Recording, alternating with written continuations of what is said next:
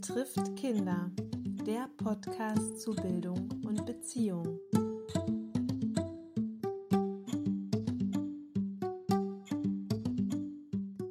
Wenn es dir keine Freude macht oder wenn es dich gar langweilt, eine Lerngeschichte zu schreiben, dann lass es bleiben und geh lieber einen Kaffee trinken. Ja, genau das sagt die Mitbegründerin der neuseeländischen Learning Stories, Wendy Lee. Für sie sind Lerngeschichten ein Geschenk, an dem Kinder und die Erzieherin Freude haben sollen. Wie der Funke überspringen kann, das weiß die Pädagogin Julia Schröder-Moritz und ich hoffe auch eure Schreiblust wird in diesem Podcast geweckt. Herzlich willkommen, Julia Schröder-Moritz, zum Betrifft Kinder Podcast. Ich freue mich, dass wir heute über ein sehr schönes Thema reden können, und zwar über die Lerngeschichten. Und uns interessiert natürlich vor allem, wie Julia zu dir die Lerngeschichte gekommen ist. Ja, sehr gerne. Danke für die Einladung. Und ja, wie ist die Lerngeschichte zu mir gekommen? Ich bin seit über 30 Jahren im Bereich der frühkindlichen Bildung tätig, in vielen verschiedenen Funktionen und Rollen und unter anderem auch als Evaluatorin. Und ich habe vor ungefähr zehn Jahren eine Kita evaluiert, die nach den Lerngeschichten, nach den Original-Lerngeschichten aus Neuseeland beobachtet hat und habe dort in den Portfolios der Kinder diese wunderbaren Geschichten ja, gefunden und durfte sie lesen und mich mit den Kindern darüber irgendwie in den Austausch kommen und war sehr beflügelt, als ich da rausgekommen bin und habe mich auf die Suche gemacht, was das ist, wo das herkommt, was das für Geschichten waren, die in dieser Kita, die ich in dieser Kita gefunden habe.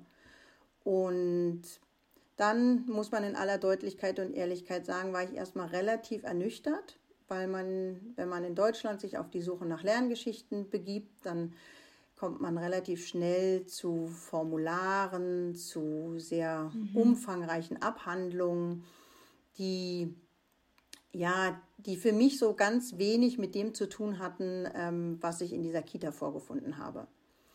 Und bin aber weiter auf die Suche gegangen und habe gedacht, das passt irgendwie für mich nicht zusammen und bin dann darauf gekommen, dass die Originalgeschichten aus Neuseeland ihren Ursprung in Neuseeland haben und dort auch maßgeblich von bestimmten Personen einfach ins Leben gerufen wurden.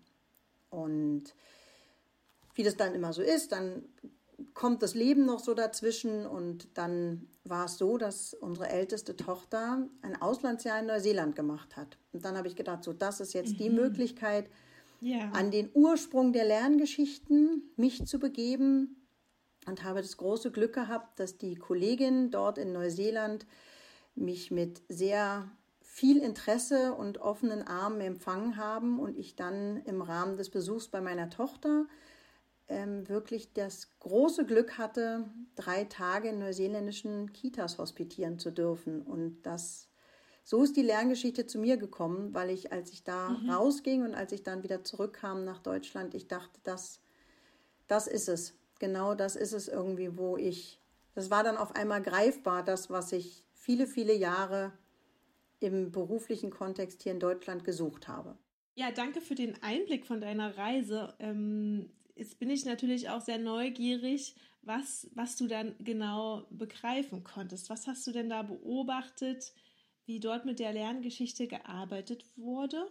Und vielleicht kannst du auch noch was zu den ähm, Gründerinnen sagen. Die sind ja doch auch recht bekannt. Hast du die auch kennengelernt? Ich habe ähm, Margaret Carr, eine der Begründerinnen oder die Begründerin mhm. der Lerngeschichten, mhm. ähm, per Mail kennengelernt und sie hat mich verwiesen oder weitergeleitet an die damalige und immer noch aktuelle Leiterin des ähm, ELP, das ist sozusagen das Institut in Neuseeland, was für die Lerngeschichten zuständig ist, sage ich mal so. Und das ist Wendy Lee, die Leiterin. Mhm eine ganz, ganz wunderbare Frau, die wirklich in ihrer Begeisterung für Lerngeschichten ähm, auch immer die Türen öffnet für Interessierte aus aller Welt. Und mhm. wir haben, wir sind in einem tollen Austausch gewesen. Sie hat ganz, ganz offen über die Lerngeschichten und auch über die Herausforderungen der Lerngeschichten gesprochen ja. und hat aber vor allen Dingen mir mit auf den Weg gegeben, dieses, es ist alles machbar. Wenn man das möchte und wenn man begriffen hat, was die Lerngeschichte ausmacht, dann ist der, der größte Schritt von allen getan. Und ich glaube, was ich begriffen habe in Neuseeland ist, dass Lerngeschichten viel mehr sind als ein reines Beobachtungsinstrument. Mhm. Beobachtung und Dokumentation, da brauchen wir uns irgendwie nichts vorzumachen, ist in Deutschland ja häufig belegt mit, oh nee, müssen wir machen, was soll das, wir haben überhaupt keine Zeit, so in die Richtung. Und dieser Sinn und Zweck und warum beobachten wir und wofür ist das wichtig und was ist vor allen Dingen irgendwie mit der, was macht das mit, mit der Beziehung von mir zum Kind, wenn ich hinschaue und wenn ich beobachte. Das ist was, was ich dort mitgenommen habe und was ich dort ja erfahren habe, kann ich gar nicht so sagen, weil es war irgendwie vorher auch schon so, so deutlich, aber da wurde es greifbar. Dieses Selbstverständnis, dass es nicht darum geht, irgendetwas abzuarbeiten, sondern dass es darum mhm. geht, sich darauf einzulassen, in die Beziehung zu gehen mit dem Kind, hinzuschauen, wahrzunehmen und im, im Hier und Jetzt mit dem Kind zu sein. Mhm. Und man muss sich das so vorstellen, in Neuseeland, ich, ich höre schon die Stimmen, ja, die haben bestimmt mehr Vorbereitungszeit und mehr Nachbereitungszeit. Nein, haben sie auch nicht. Sie haben ja. ähnlich herausfordernde Rahmenbedingungen wie wir, um es mal so auszudrücken. Mhm. Und in Neuseeland ist es viel selbstverständlicher, einfach mal kurz was aufzuschreiben. Einfach mal kurz etwas im Alltag wahrzunehmen. Beobachtung nicht zu planen über komplexe Beobachtungsmanagementsysteme mit wer, wann, wie, wo, welches Kind, sondern sich darauf einzulassen, im Alltag die Ohren und die Augen zu öffnen für Situationen, die sowieso da sind. Mhm. Und wie, und wie schreiben die das dann in dem Moment auf? Haben die mal was zu schreiben dabei? Oder was macht es aus, diese Kultur? Man schreibt eh mal schnell was auf. Haben die überall Notizbuch und Stift oder wie, wie, wie kann ich mir das vorstellen? Ähm, haben sie. Sie haben ähm, Zettel und Stift, äh, also so Klemmbretter, überall in der Kita im Grunde genommen rumliegen. Sie haben auch digi andere digitale Möglichkeiten als die meisten Kitas in Deutschland. Das heißt, sie haben auch relativ viele so Aufnahmegeräte oder äh, Smartphones, die eine Aufnahmefunktion haben, die sie nutzen und da einfach schnell was reinsprechen und mhm. zwei, drei Fotos machen und das dann nachher zusammenführen. Aber auch nicht in Vor- und Nachbereitungszeit unbedingt, sondern im Alltag teilweise auch direkt gemeinsam mit den Kindern. Also das mhm. heißt, ein, ein höheres Selbstverständnis dafür, dass das Notieren und das Wahrnehmen im, im Alltag elementarer Bestandteil ist und nicht als Zusatzaufgabe gesehen wird, sondern das ist im Grunde genommen die Hauptaufgabe der Pädagoginnen. Mhm. Dann haben die es noch ein bisschen einfacher in Neuseeland, was den Datenschutz angeht. Das heißt, die können auch, die dürfen auch diese, diese ähm, Fotos mit den Lerngeschichten dazu oder mit den Notizen dazu, dürfen sie auch präsenter aushängen. Das heißt, ähm, in Neuseeland ist es durchaus üblich, dass Kinder zwei kurze Lerngeschichten die Woche, jedes Kind zwei kurze Lerngeschichten die mhm, Woche bekommt schön. und das auf auf unterschiedlichste Art und Weise, vielfach einfach so, so Klemmbretter, die im Eingangsbereich hängen, wo dann das Neueste ähm, angehangen wird, sodass Eltern auch sofort Bescheid wissen. Die Kitas, die schon weiter sind in der Digitalisierung in Neuseeland, ähm, nutzen bestimmte Beobachtungs-Apps, die wir leider hier nicht so eins zu eins nach Deutschland übernehmen können, weil es da wieder um den Datenschutz geht und die Server und wo die Daten landen und so und es also eine, eine viel größere Selbstverständlichkeit ist, dass man, dass man das Kind wahrnimmt und ihm Beachtung schenkt. Mhm. Und das heißt auch, ich glaube, viele denken ja bei Lerngeschichten daran, ich muss jetzt eine tolle Geschichte schreiben. Das, das heißt, ich muss mir genau überlegen, was ist das für ein Text, wie finde ich die treffenden Worte und Genau, das muss irgendwie Anfang Ende haben wahrscheinlich auch. Ne? Man denkt ja sofort so an, vielleicht auch noch aus der Schulzeit an, ich muss jetzt einen Aufsatz schreiben, eine Kurzgeschichte oder so. Wie, wie erlebst du das denn, wie das, wie, wie das in Neuseeland gemacht wurde? Die, die scheinen ja auch gar nicht diese Schreibblockade so zu haben. Denen liegt es dann einfach, das aufzuschreiben. Oder was macht es aus, dass das so gelingt? Ich glaube gar nicht unbedingt, dass die Neuseeländer kreativer sind oder besser im Schreiben oder irgendwie keine Schreibblockaden haben, sondern ich glaube, sie trauen es sich einfach. Und ich habe dieses Thema, wie seid ihr mit dieser Herausforderung umgegangen, auch mit der Wendy Lee bei meinem Besuch in Neuseeland thematisiert. Und sie meinte, das war ein Weg und das war, die fallen nicht einfach so vom Himmel. Und äh, niemand kann, wenn er sich das erste Mal mit Lerngeschichten auseinandersetzt, sofort eine umfangreiche Lerngeschichte schreiben. Es ist aber auch gar nicht Anforderung. Und es geht auch bei einer Lerngeschichte überhaupt nicht darum, in Anführungszeichen Literatur zu produzieren, sondern mhm. in der Lerngeschichte beschreibt man oder spiegelt man dem Kind, was man wahrgenommen hat und was man gesehen hat. Und das können ganz kurze Sätze sein. Und wenn mhm. ich mit PädagogInnen einsteige in den Prozess Lerngeschichten oder wenn, wenn wir Kitas oder Teams haben, die sich mit diesem Thema auseinandersetzen wollen, dann lade ich sie immer ein zu sagen, schreibt euch Stichpunkte auf, was macht diese Situation aus? Warum habt ihr diese Situation gewählt? Was, was ist das, was euch jetzt gerade begeistert an der Situation? Und genau das schreibt ihr auf. Das können manchmal nur fünf Sätze sein oder nur drei Sätze zu zwei Fotos. Niemand gibt vor, wie lang eine Lerngeschichte sein muss. Niemand gibt vor, ähm, dass es äh, irgendwie eine bestimmte Zeichenzahl gibt oder dass das und das da drin sein muss. Wichtig ist, einen persönlichen Bezug zu dem, mhm. zu dem, ich sage es jetzt einfach mal zu dem Kind. Man kann Lerngeschichten natürlich genauso für Kolleginnen, für Erwachsene, für Menschen schreiben, die einem begegnen.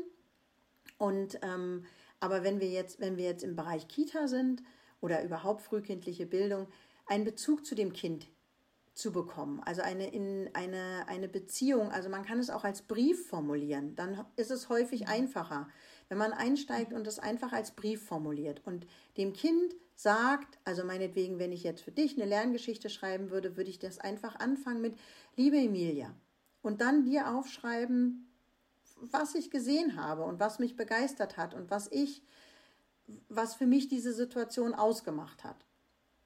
Ohne Anspruch auf Vollkommenheit, ohne Anspruch auf, ähm, ja, auf, ich sag mal, germanistische Meisterleistung, sondern einfach das aufschreiben, was man denkt. In der Sprache, in der man es schreiben möchte, irgendwie in dem, in dem Wortlaut, in dem man es schreiben möchte. Und man darf da auch emotional sein und man kann da auch reinschreiben, das hast du richtig klasse gemacht. Ich war total begeistert und ein Ausrufezeichen setzen. Da braucht es nicht, braucht es keine große Schreibwerkstatt. Und wenn man, wenn man reingeht in den Prozess und wenn man, wenn man sozusagen ähm, dieses, diese Grundhaltung und dieses, dieses, was Lerngeschichten ausmacht, so für sich annehmen kann und darin agiert, dann kommt es von ganz alleine, das Schreiben. Ich wollte gerade sagen, so schön wie du das beschreibst, kriegt man ja richtig Lust, das zu machen. Und es klingt mir auch total befreiend, wenn ich mir vorstelle, oh, ich kann einfach aufschreiben, was ich wahrnehme in dieser Beziehung zu dem Kind, was mir auffällt, was mich begeistert. Und ähm, das, das, das unterscheidet sich vielleicht auch und ist ja auch total spannend, sich dann mit den Kolleginnen darüber vielleicht auszutauschen, weil gerade wenn wir über Stärken reden oder Sachen, die wir an Kindern schätzen, die sind, die unterscheiden sich natürlich von Mensch zu Mensch. Das ist ja eigentlich auch was total, ich würde sagen, Natürliches. Und das finde ich irgendwie total schön daran, das dann auch festhalten zu können. Und wie du gerade schon gesagt hast, wenn man einmal drin ist, dann, dann kommt man vielleicht wie so ein Flow oder ne, kommt man da einfach rein, diese Lerngeschichten zu schreiben. Was, was erlebst du denn dann da auch, was es im, im Team vielleicht verändert oder an der Arbeit mit den Kindern? das, das macht, verändert ja dann wahrscheinlich auch eine ganze Haltung und ein ganzes Miteinander arbeiten. Genau, also ganz viele, ganz viele Teams ähm, spiegeln nach einer bestimmten Zeit, dass es die, die Zusammenarbeit im Team, aber vor allen Dingen irgendwie die, die, ja, auch die Zusammenarbeit oder das, das Arbeiten mit den Kindern total verändert hat, weil es eben nicht darum geht, na, also es geht nicht darum, Kinder zu vermessen oder zu kategorisieren oder zu gucken, was können die jetzt schon, was können die jetzt schon, ja? Also so, mhm. es hat diesen konsequent stärkenorientierten Blick. Und das macht was mit Menschen. Und das macht auch, hat auch mit mir zum Beispiel ganz viel gemacht, ähm, nicht nur im beruflichen Kontext, sondern das, das verändert einen in der, in der Betrachtungsweise von Dingen. Also wirklich zu mhm. sagen, ich lasse mich darauf ein, ich schaue genau hin, also ich lasse mich auch auf die Situation ein. Also was es häufig im Team an Veränderungen hervorruft, ist, dass die Kolleginnen merken, wenn ich in einer Beobachtung drin bin und mich nicht stören. Also diesen Raum geben, mich wirklich in dieser Situation darauf einzulassen. Und es mhm. als, ja, also andere Aufgaben vielleicht auch an der Stelle irgendwie ähm, von der Situation fernzuhalten. Ja, dass, mhm. dass die Erziehende, äh, die Erzieherin und das Kind genau in dieser Situation und in dieser Beziehung bleiben können, um es wahrzunehmen. Und mit den Kindern macht es, ich glaube, noch, noch eine noch viel größere Veränderung ähm, ist es für die Kinder, weil einfach die Kinder fühlen sich sehr wahrgenommen und sehr gesehen. Und ein wichtiger Bestandteil der Lerngeschichte ist ja, dass ich sie mit dem Kind teile, dass ich sie dem Kind ja. vorlese, dass ich mit dem Kind auch über diese Situation in den Austausch komme und seine Perspektive kennenlerne und gucke, mhm. ich, ich habe die eine Perspektive und schaue drauf auf die Situation und ähm, habe meine, meine Gedanken dazu. Und meine Kollegen und Kolleginnen haben auch andere Gedanken dazu. Aber das Kind hat auch, also hat seine Perspektive und bringt seine Perspektive ein und berichtet vielleicht, was ist das, was das, was ist das, was diese Situation oder diese Handlung aus der Sicht des Kindes zu einem sinnvollen Tun gemacht hat. Also mhm. wir Erwachsenen, also wir Erwachsenen haben Situationen und sehen da bestimmte Dinge drin. Ja, wir sehen meinetwegen, ja. das Kind sortiert gerade oder es steigt die Treppen oder ähm, das Kind ähm, interessiert sich für bestimmte Tiere oder wie auch immer oder für bestimmte mhm. Phänomene. Und ja. wenn wir aber mit den Kindern ins Gespräch gehen und uns austauschen und uns darauf einlassen, auf ihre, auf ihre Sichtweise, dann kommen da teilweise andere Perspektiven raus und andere mhm. Dinge, die für das Kind in dieser Situation wichtig waren. Und mhm. diesen Perspektivwechsel, das ist einfach wahnsinnig spannend. Das kann ich mir richtig gut vorstellen, dass das total schön ist, nochmal da auch in diesen Austausch zu gehen, weil man ja gerade als Pädagogin hat man ja auch einen bestimmten Blick auf die Kinder. Ich glaube, den werden wir ja nie ganz los und den auch manchmal nochmal wieder, genau, mit dem, mit dem Kind irgendwie auch vielleicht zu diskutieren. Das finde ich total schön daran. Und ich habe mich noch gefragt, wie wird es dann auch mit aufgeschrieben oder wie wird das noch festgehalten, was das Kind dazu sagt? Wird das, fließt das irgendwie mit ein? Wie wird damit umgegangen? Ich lade immer dazu ein, es mit aufzuschreiben. Und zwar in der Art und Weise, dass Kinder beteiligt sind und man einfach auch die Perspektive des Kindes mit festhält. Da gibt es ganz unterschiedliche Möglichkeiten. Es gibt Kolleginnen, ähm, die möchten einfach oder für die ist ihre Geschichte, die sie geschrieben haben, in sich abgeschlossen und die schreiben das mit von dem Kind gesondert auf. Es gibt Kolleginnen, die nehmen einfach, die, die schreiben das, was das Kind gesagt hat, noch dazu zu dem, mhm. was sie aufgeschrieben haben. Gerade wenn man vielleicht keine in sich geschlossene Geschichte schreibt, sondern eher Fotos mit, ja, mit Notizen oder wo einzelne Fotos beschrieben werden oder ähm, man zu einzelnen Fotos etwas aufschreibt. Da kann man wunderbar die Perspektive des Kindes noch mit aufze aufzeigen.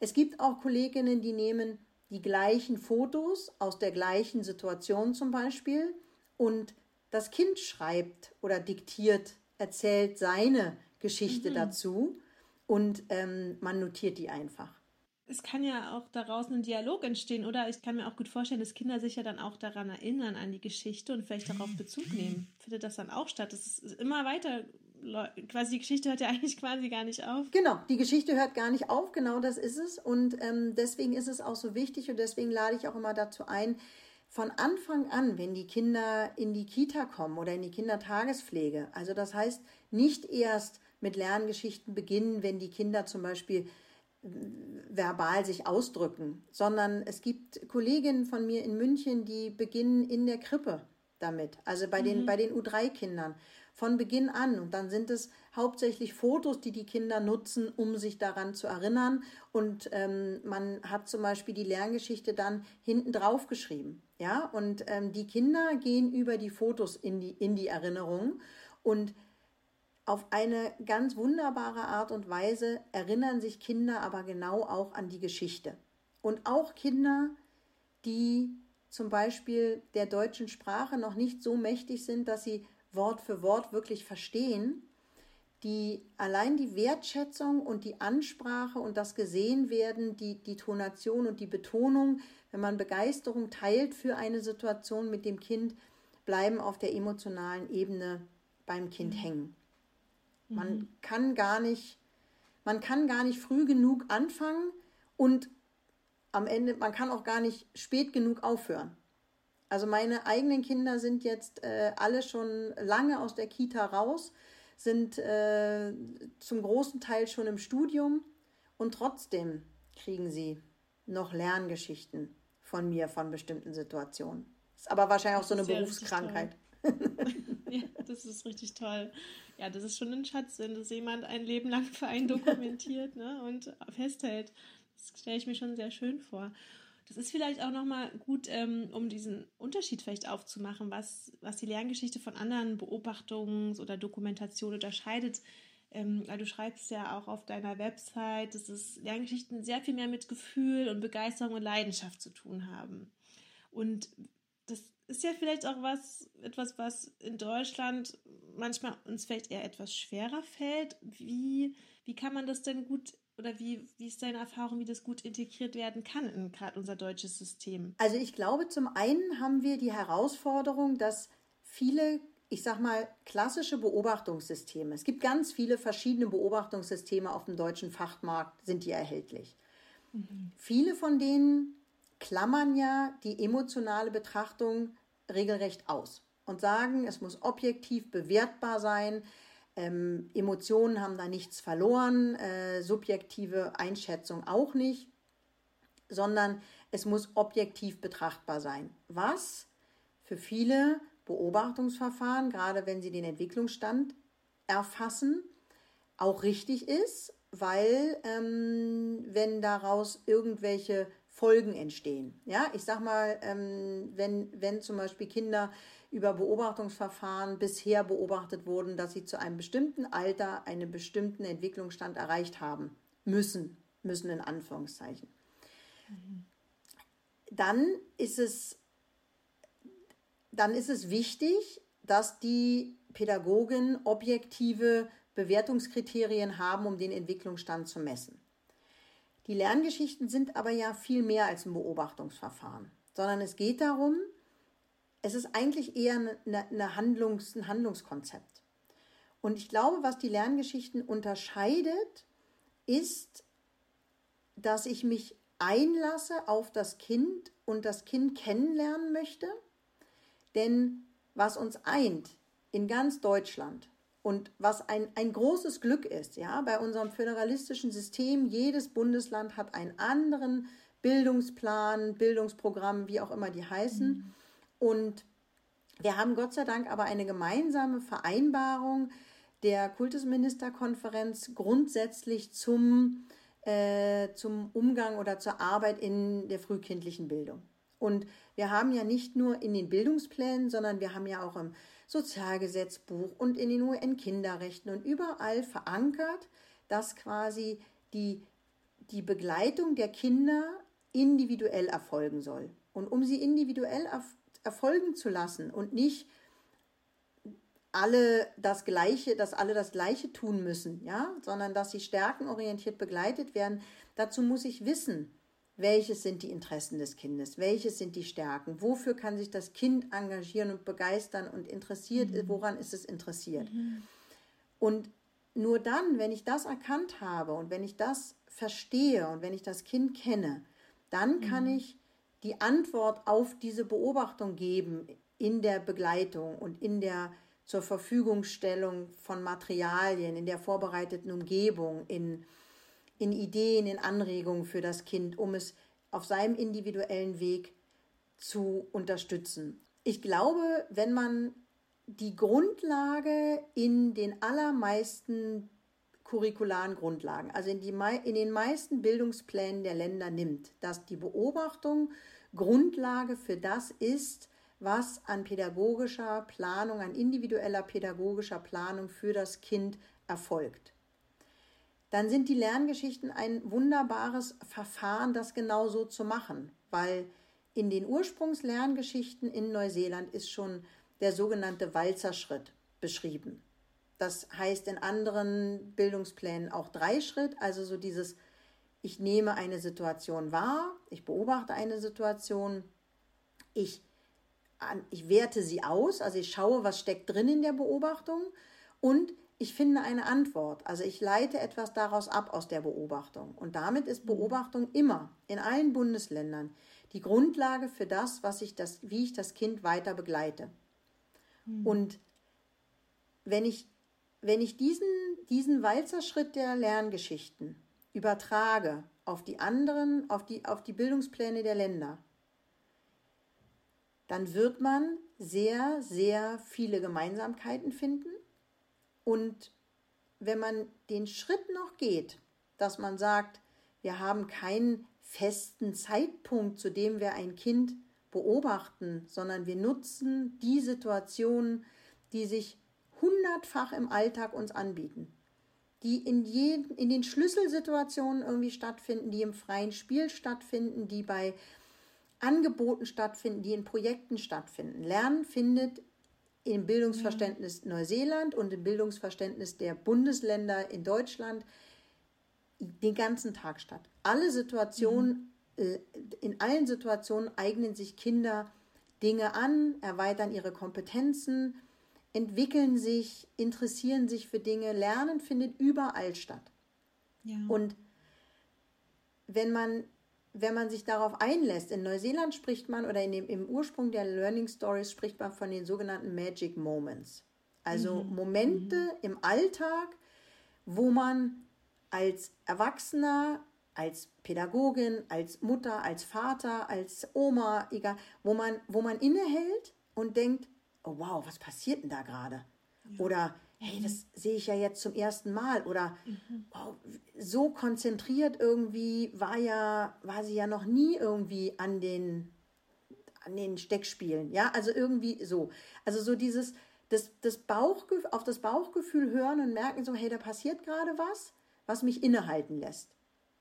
Und die, die, also die normalen Alltagssituationen dahingehend zu filtern, das sprich, sprechen die Neuseeländerinnen oder auch die deutsche Übersetzung vom sogenannten progressiven Filter. Also zu sagen, natürlich kann ich jetzt nicht den ganzen Alltag durchgehend dokumentieren und beobachten und so, sondern zu sagen, die Momente, die besonders sind, diese Magic Moments, die herauszufiltern. Mhm.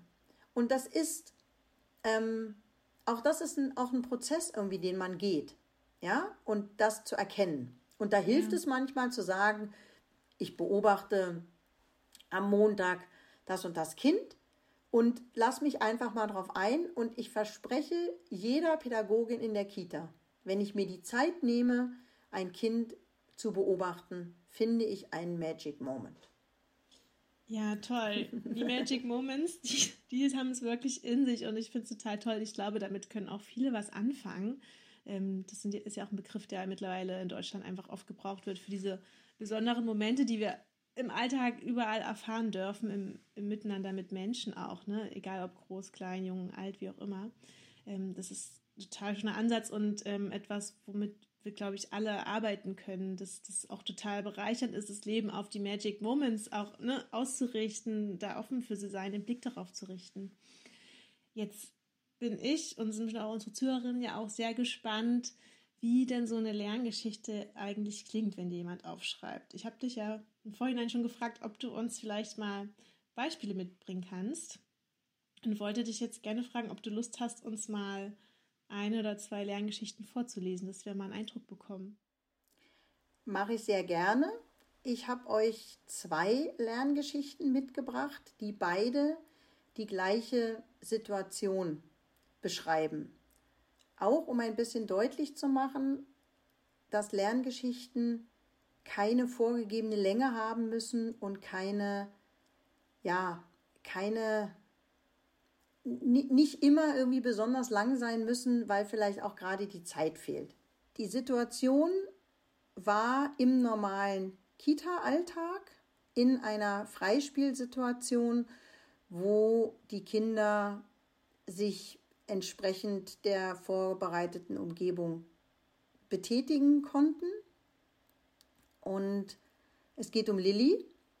Liebe Lilly, Heute habe ich dein Interesse an den Steckzylindern beobachten können. Du hast diese eigenständig aus dem Regal genommen und hast dich sehr konzentriert, als du mit den Steckzylindern gearbeitet hast. Du bist vertieft in deine Aufgabe gewesen und hast dich nicht ablenken lassen. Ganz rote Wangen hast du bekommen, so engagiert warst du. Als ein Zylinder nicht gepasst hast, hast du es weiter und weiter probiert, ganz in Ruhe, so lange, bis alle in der Reihenfolge waren. Du hast die Zylinder entlang der Größe sortiert und sie abgezählt, alle fünf.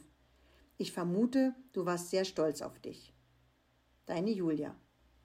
Mhm. Sehr schön.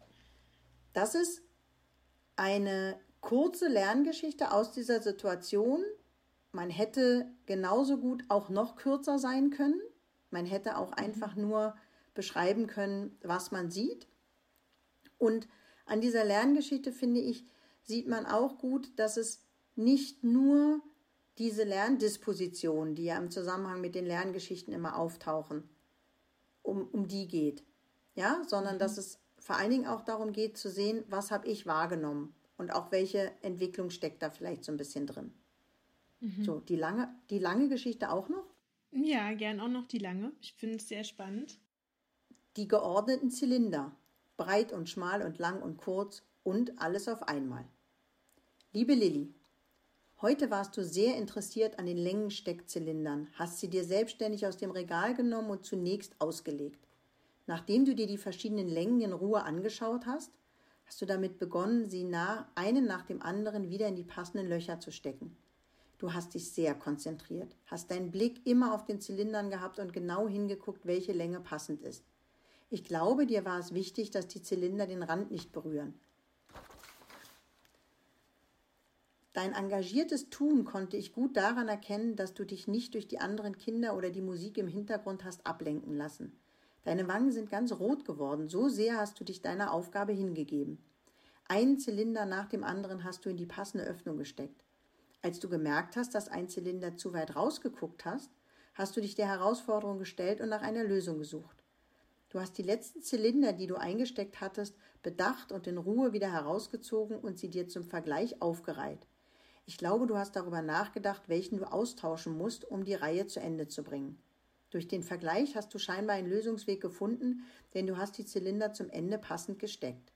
Nachdem du die Längenzylinder fertig und in der passenden Reihenfolge gesteckt hattest, bist du direkt nochmal an das Regal gegangen und hast dir die nächste Zylindersteckbox herausgenommen, um auf deinem Arbeitsteppich getragen. Du hast deinen eigenen Fähigkeiten vertraut und dich dann an die Zylinder gesetzt, die sich in Breite und Länge unterscheiden. Auch diese hast du zuerst ausgelegt und dir angeschaut, einzelne hast du auch nebeneinander gelegt, um sie zu vergleichen und abzuzählen. Um dich herum haben Max und Fadi mit den Autos gespielt, du hast dich nicht ablenken lassen und dich sehr konzentriert deiner Beschäftigung hingegeben. Ich war beeindruckt, wie sehr du dich vertieft hast. Du hast auch die anderen Steckzylinder passend gesteckt und am Ende warst du, so habe ich es wahrgenommen, sehr stolz auf dein Werk. Du hast mich angeschaut und angestrahlt. Beide Zylinderblocker hast du auf dem Teppich stehen lassen und deinen Namensstein daran gelegt. Vielleicht möchtest du bald deine Sortierfähigkeiten vertiefen.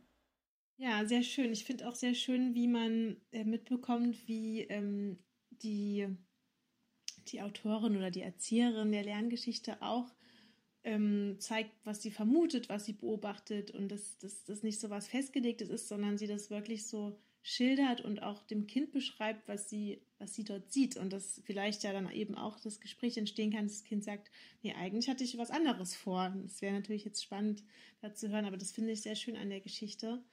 Und auch ähm, beeindruckend, mit welcher Genauigkeit das festgehalten wurde und beobachtet wurde. Das ist ja schon auch ähm, das, das, kann ich mir auch vorstellen, dass man das nach und nach vielleicht lernt, dass man das, was man so genau beobachtet, auch festhalten kann, ne? auch, auch aufschreibt. Das, das ist sehr schön, wenn das da gelingt.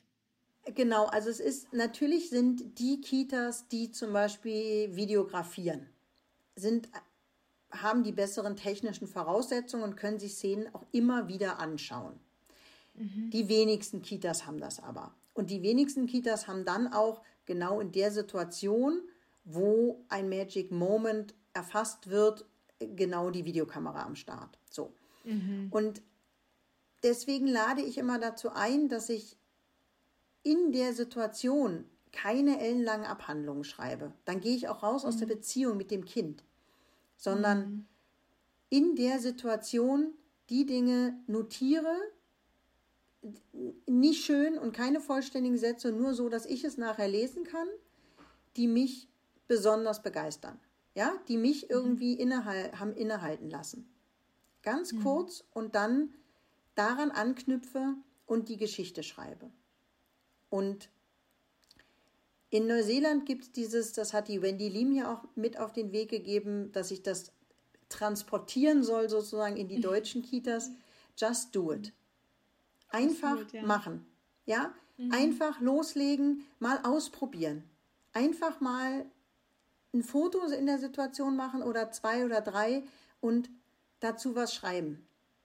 Und noch ein Satz, den ich sehr, sehr schön fand, den sie mir mitgegeben hat oder der, der von ihr auch stammt, ist, wenn du keine Lust hast, die Lerngeschichte zu schreiben, dann geh lieber einen Kaffee trinken.